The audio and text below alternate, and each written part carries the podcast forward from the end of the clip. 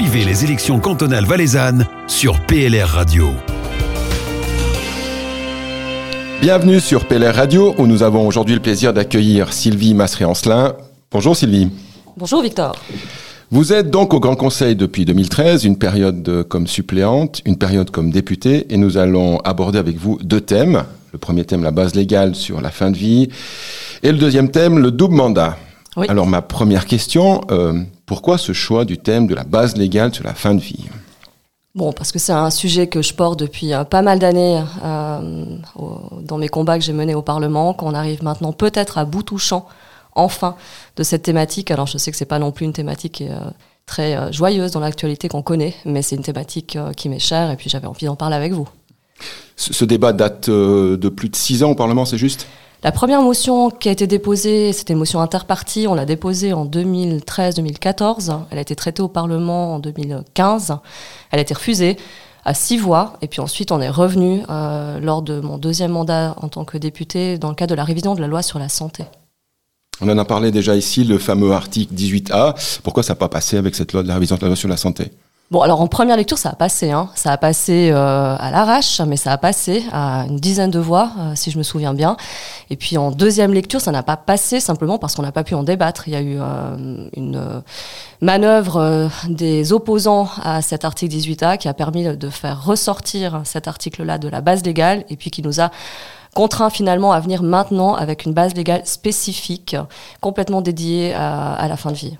Donc l'idée maintenant, c'est une nouvelle euh, base légale que vous allez défendre?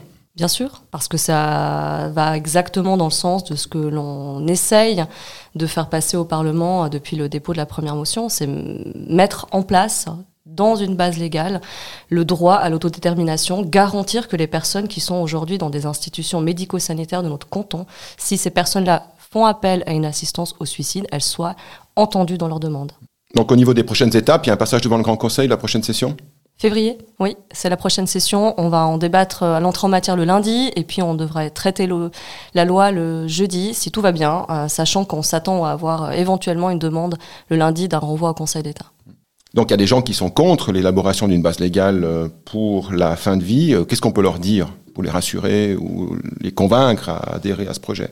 Bon, je pense que par rapport euh, aux parlementaires aujourd'hui qui s'opposent à cette base légale, euh, il n'y a pas beaucoup d'arguments en fait qu'on peut utiliser pour les convaincre, parce que j'ai pas le sentiment que le débat se fait sur euh, la mise en place ou pas d'une base légale. Le, débat se fait sur l'acceptation ou pas de l'assistance au suicide, et là on fait appel certainement à leurs propres valeurs, à leurs propres convictions, et je pense pas qu'il y ait quoi que ce soit qui puisse faire changer leur position sur ça. Donc c'est purement idéologique. Je pense que pour une partie des députés qui se positionnent sur cette question, c'est le cas, oui. Qu'est-ce que cette base légale peut apporter? Il y a une demande, est-ce qu'il y a des gens qui veulent vraiment cette base légale Est-ce qu'aujourd'hui, exit, ça suffit pas? Enfin. Bah, exit, euh, bien sûr que ça suffit, entre guillemets, si on peut le dire de cette manière-là. Euh, aujourd'hui, cette base légale, elle est nécessaire parce que aujourd'hui, on ne garantit pas ce droit-là, cette liberté-là. Quand on est dans une institution, on, on, a des EMS dans le canton du Valais qui refusent d'entendre cette demande. Alors, euh, on sait aussi qu'il n'y a pas et heureusement euh, énormément de demandes qui émanent, mais les quelques demandes qui émanent, ces demandes-là, elles doivent pouvoir être entendues et puis surtout, elles doivent pouvoir être respectées. Donc concrètement, en fait, il y a des réticences dans certains EMS. Euh, disons que c'est la direction qui décide si oui ou non on fait appel ou pas. On, on, ne respecte pas la volonté de la personne. Aujourd'hui, c'est le, le conseil de fondation et effectivement la direction de l'EMS qui décidera et puis on sera tributaire de cette décision. Euh, ça veut dire aussi que si aujourd'hui dans un AMS on décidait d'être capable d'entendre cette demande, de l'accepter, mais que demain la direction change et qu'elle et qu'elle change de posture par rapport à ça, eh bien la personne qui est rentrée dans cette AMS euh, avec certaines conditions euh, se retrouverait confrontée à un changement de politique en la matière. Puis ce qu'il faut dire aussi, c'est que aujourd'hui cette liberté-là, elle devrait être garantie par la Constitution fédérale et que les AMS qui ne le respectent pas finalement ne respectent pas la Constitution fédérale. Et cette base légale, elle vient parce qu'on est confronté à des situations où on ne respecte pas notre Constitution. Alors pourquoi ne pas simplement faire un recours au tribunal fédéral pour avoir une jurisprudence, quelque chose comme ça? C'est possible. C'est peut-être ce qui finira un jour par arriver si on n'arrive pas à mettre en place une base légale. Peut-être qu'un jour il y aura un résident qui ira dans cette démarche-là. Mais vous imaginez dans quelle situation se trouve ce résident C'est une personne qui est en fin de vie. C'est une personne qui a certainement d'autres euh, énergies à dépenser que de mener un combat devant euh, les tribunaux pour être entendu dans sa demande. Donc on voit qu'au niveau constitutionnel, c'est accepté en Suisse. Est-ce que c'est pas un argument que les opposants peuvent entendre ça? C'est un argument même qui est utilisé par certains opposants en disant mais finalement on n'a pas besoin de base légale, la Constitution fédérale garantit déjà ce droit à l'autodétermination. Euh, effectivement, si tous les EMS et les établissements médico-sanitaires respectaient la Constitution fédérale, on n'aurait pas besoin d'une base légale. Mais aujourd'hui, on sait que c'est pas le cas. D'ailleurs, l'énergie dépensée par les opposants pour éviter cette base légale, je pense qu'elle est assez démonstrative de la réalité qui est vécue dans nos institutions. Qu'en pense euh, le Conseil d'État, si vous savez, si vous avez la réponse, ou qu'en pensent les services, services de la santé est-ce qu'ils sont favorables, défavorables euh.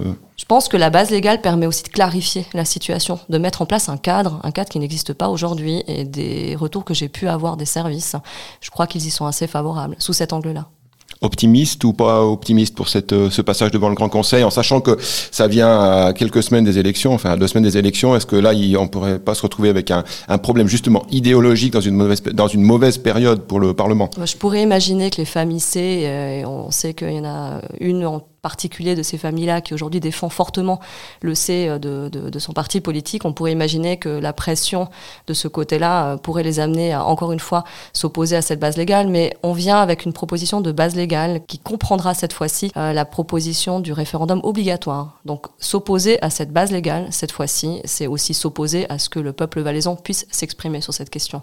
Alors je suis résignée quant à l'attitude des parlementaires sur ce dossier, mais je serais quand même assez surprise qu'on empêche les Valaisans de s'exprimer sur cette question. Ça veut dire référendum obligatoire, ça veut dire obligation pour la population de se positionner sur le sujet. Exactement, et ça veut dire qu'on est prêt à ce que ce soit les Valaisannes et les Valaisans qui décident cette base légale pour continuer sur le sujet, le passage devant le Grand Conseil.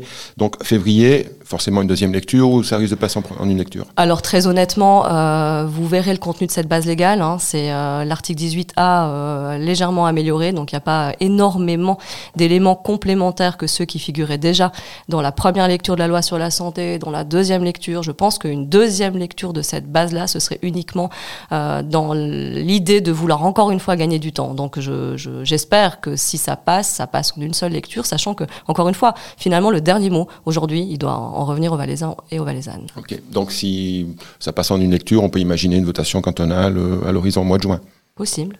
Je pense que ça ira pas aussi vite, mais euh, dans les mois à venir, oui.